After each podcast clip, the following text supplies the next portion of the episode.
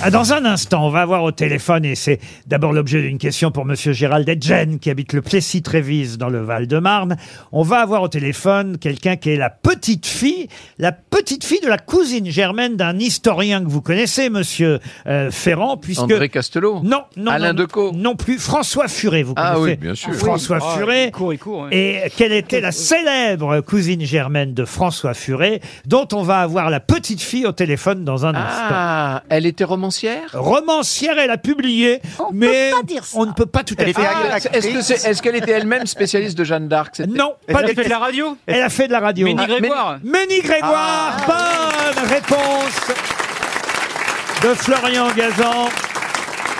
Bonjour Adèle Bréau. Bonjour. Vous êtes la petite fille de Ménie Grégoire, et évidemment qui pendant des années a officié euh, l'après-midi ici euh, sur RTL, euh, avant les grosses têtes d'ailleurs pendant de longues euh, saisons. Après d'ailleurs elle a même fait partie, voilà pourquoi j'avais envie qu'on parle de Ménie Grégoire aujourd'hui, elle a même fait partie des grosses têtes de Philippe Bouvard Ah oui pendant, pendant de longues saisons avec Jean-Yann et, et Jacques Martin qui évidemment se moquaient un peu hein, euh, de Ménie Grégoire. Ménie Grégoire qui a beaucoup fait pour les femmes, évidemment de cette époque des années 70 jusqu'au début des années euh, 80. Et vous racontez tout ça dans un roman, un roman consacré euh, finalement à, votre grand-mère, s'appelle L'heure des femmes.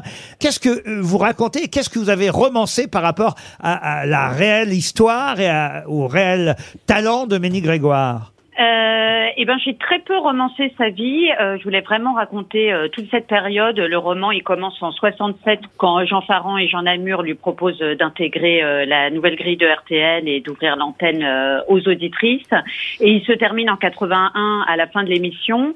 Et ce que j'ai romancé en revanche, c'est euh, bah, les personnages d'auditrices qui étaient vraiment très très importantes euh, dans l'histoire et le personnage de la narratrice qui est une femme d'aujourd'hui qui elle se penche sur cette époque euh, de la vie des femmes et euh, de la radio.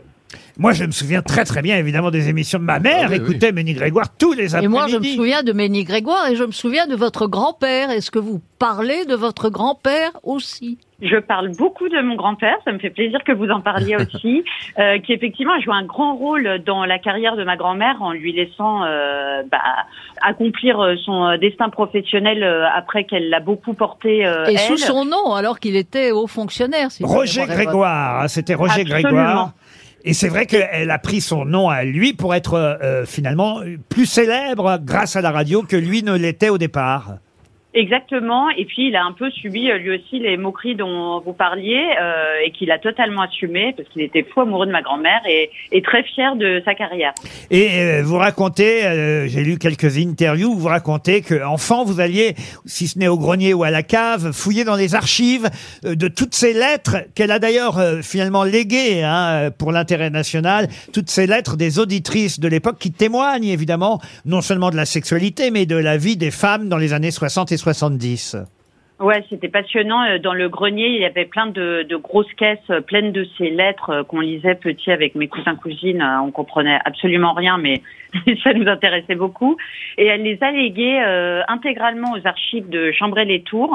Et il y a là-bas, euh, on y est allé, euh, quasiment 100 000 lettres d'auditeurs et d'auditrices Ah de l'époque. Elle les a toutes Euh, gardées. classées, euh, toutes gardées, euh, classées par thématique. C'est un matériau absolument passionnant. Et j'en ai consigné certaines dans mon dans votre roman qui s'appelle L'heure des femmes. On va le conseiller, c'est chez euh, Lattès. Merci en tout cas d'avoir accepté de répondre euh, à nos questions et de rendre ainsi hommage à votre grand-mère qui a été une grande voix de RTL et Radio Luxembourg à l'époque aussi au départ. L'heure des femmes, c'est chez Lattès. Merci Adèle Bréau.